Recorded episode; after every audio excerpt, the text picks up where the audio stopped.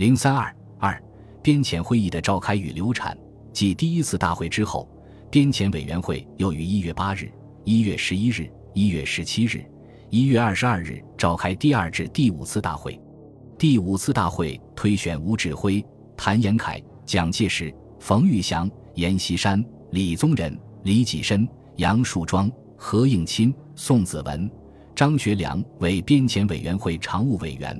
于大会闭幕后，组织编遣委员会常务会议，定期开会，讨论决定编遣的有关事宜。编遣委员会负责拟定国军兵额，划分卫戍区域，拟定全国军费，规定现有各部队官兵裁留标准，接管现有各军队程序，校阅全国现有陆、海、空军，筹办便于官兵分遣安置等事宜。编遣委员会委员长由陆海空军总司令蒋介石兼任。设总务、编组、遣制、经理四部，分别由李济深、李宗仁、冯玉祥、阎锡山为主任。委员会下设编遣区办事处，为国军编遣委员会的地方编遣机构，负责该区内军队之编制、遣制、点教及编遣期内之训练、绥靖、兵器器材整理统计等事宜。一月二十五日，编遣委员会第六次大会后举行闭幕典礼，蒋介石。胡汉民、蔡元培相继致辞，并发表闭会通电。编遣会议历时三个星期，讨论了三十多项议案，其中最重要的为第四次大会通过的《国军编遣委员会进行程序大纲》。大纲全文共十七条，主要有六方面内容：一、国军编遣委员会已经成立，国民革命军总司令、各集团军总司令、海军总司令。各总指挥及其他战时高级编制立于取消。取消之后，设编遣区，各编遣区办事处呈编遣委员会之命，于编遣尚未完毕前负责一切。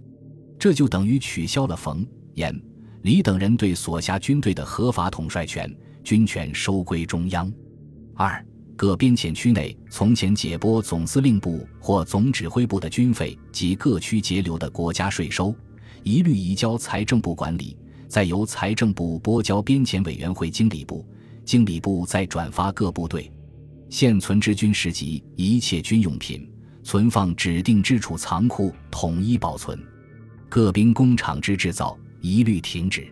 三、全国现有军队分六个编遣区编遣，即蒋、冯、阎、李四个集团军各设一个编遣区，东三省设一个编遣区，川、康。滇前为一个边遣区，中央直辖各部队及海军各舰队，应由边遣委员会进行派员缩编。四、全国陆军步兵不得超过六十五个师，骑兵八个旅，炮兵十六个团，工兵八个团，总兵额约八十万人，军费为一点九二亿元，军费缩减至全国总收入的百分之四十为止。各边遣区边留部队至多不得超过十一个师。五各省区依地方财力及必要，可由边遣会核准，将边余官兵改编为地方警察、保安队，人数以三千至六千人为限。六现有军队，不论原属何部，自归边遣委员会管辖后，应留住现在房地，非奉边遣委员会的命令不得移动。大纲最大的看点是边遣区的划分，这是影响各方力量消长的关键。是各方斗智斗力的结果，其中包含有很大的奥妙。从表面看，冯玉祥、阎锡山、李宗仁的第二、第三、第四集团军与蒋介石的第一集团军是平等的，各设一个边遣区，因此所裁士兵人数也基本相等。实际则不然，方案中规定中央直辖部队的编遣，为蒋介石留下了一个活口。由于握有中央大权。蒋可以把第一集团军兵员转移到中央边遣区边留，实际比冯、阎、李多了一个可以利用的边遣区，边遣的结果自然会比冯、阎、李保留更多军力。在各集团军自行缩编过程中，蒋的用心已经暴露。缩编前，第一集团军有四个军团及总预备队、后方警备部队，总计官兵五十万人。在自行缩编时，蒋介石把方振武的第四军团和陈调元的第三十七军改由中央直辖，改成中央缩编部队。在缩编过程中，中央直辖部队又都由第一集团军兼办。边检区办事处的组成也是如此。何应钦为中央边检区办事处主任，朱培德为第一边检区办事处主任，向雄霄、葛敬恩、贺国光则分别兼任两个边检区办事处的总务局长、军务局长、处置局长。两个边检区，你中有我，我中有你，可以操作的空间巨大。当然，中央直辖部队的提出也并非毫无根据。以后来编成的中央直辖部队十二个师成分看。这些多属北洋或地方部队，如河北徐源泉、郑俊彦、皖北岳维俊、鲁敬人、英奇、刘贞年、谢文炳、刘志禄、刘桂堂、福建张真、卢兴邦等部。他们在北伐大潮中卷裹进南京政权中，和各势力集团均没有历史联系。由中央统一编遣说起来，尚属名正言顺。又如福建、山东部队部署于指定的六个边检区范围。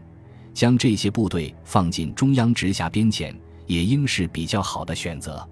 事实上，这些部队边遣后，相当一批人员并没有落入蒋介石的控制之中，如福建张真、卢兴邦部分别编为暂编第一、第二师，岳维俊、谢文炳、刘志禄、刘贞年、刘桂堂部分别编为新编第一、第二、第三、第四师。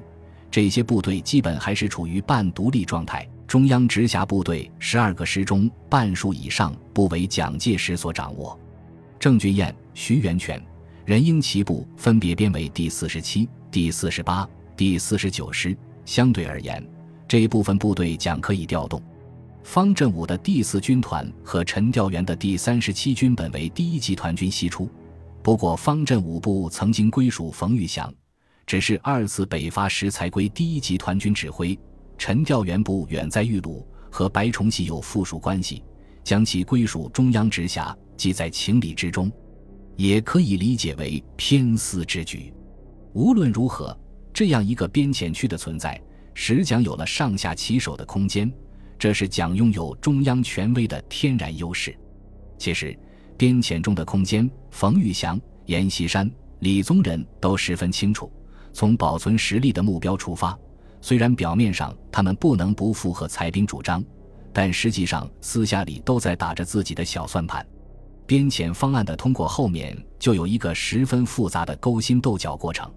早在二次北伐完成，裁兵宣传声入云霄时，冯玉祥就提出，裁兵不可令各集团军比例裁汰，其公开理由是军队系国家所有，非各军事领袖总司令所得而私。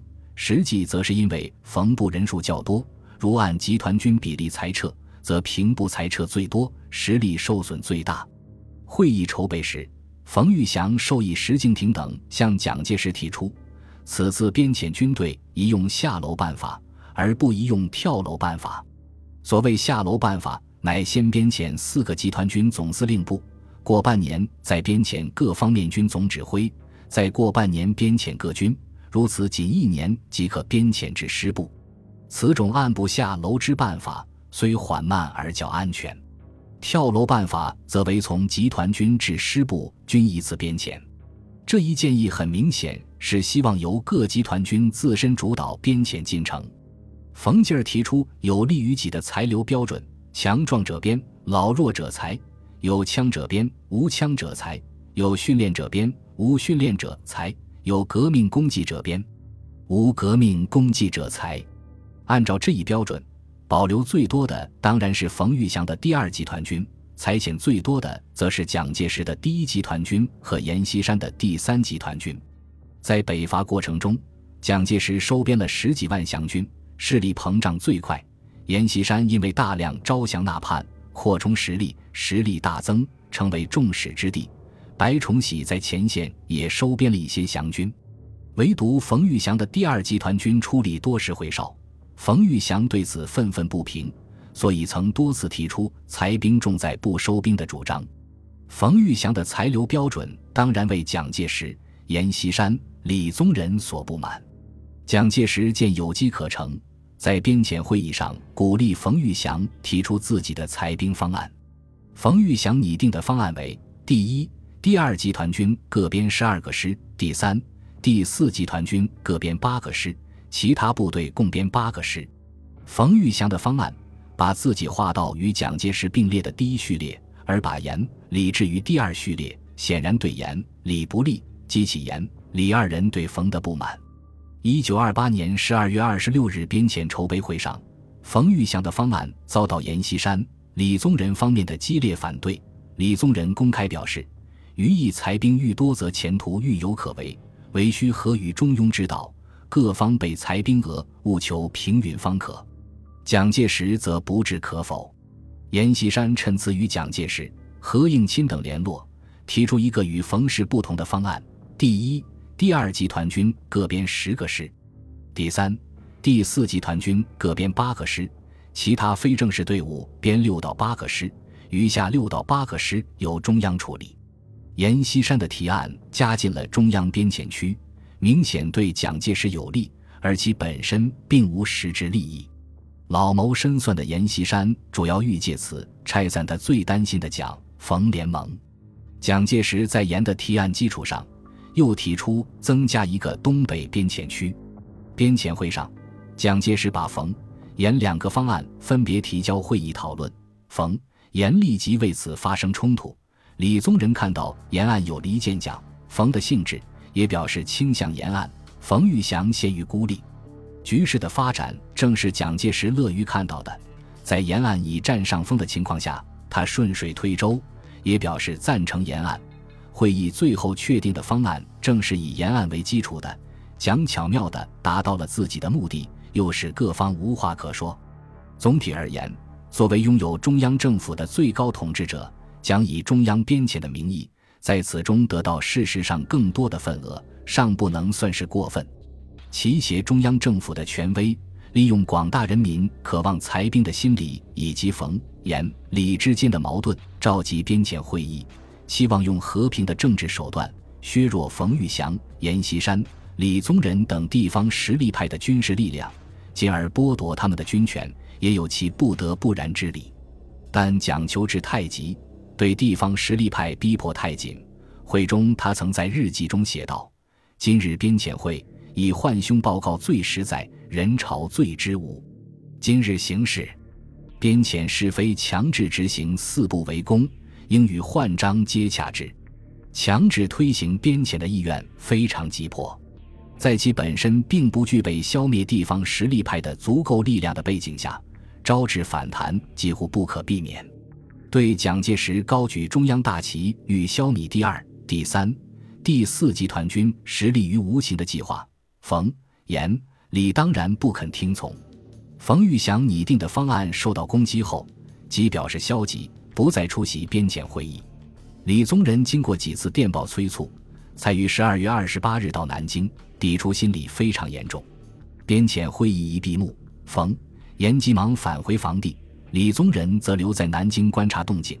各方面都积极做战争准备，以便在战场上一决高低。蒋介石花费半年精力酝酿、筹备边遣会议，在会上尽管达到了目的，却也种下无穷后患。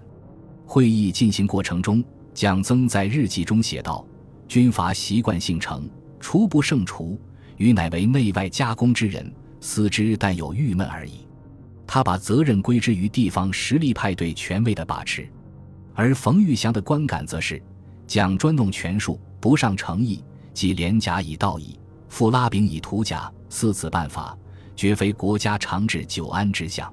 区区一个边遣会议及几个决议，不可能真能使几大军事首领轻易就范。尤其是蒋冯离心，蒋冯同盟破裂，更埋下无穷祸根。冯是一九二八年十月十三日抵京，就行政院副院长兼军政部部长职，几大实力派中。最能表现与蒋合作诚意，而蒋一开始也希望与冯结盟。一九二八年八月八日的日记中，曾规划换章入府为其出任国民政府主席的条件之一。但是，边遣决议实际仪式讲、冯间的良好气氛化为无形。会后不久，二月五日，冯氏向蒋面请短假反变休养，由此开始了蒋、冯间的长期对立。冯玉祥离心。蒋对全国的统治主动权大为削弱。李宗仁、阎锡山乃至冯玉祥，都有了向蒋启信的决心与可能。本集播放完毕，感谢您的收听，喜欢请订阅加关注，主页有更多精彩内容。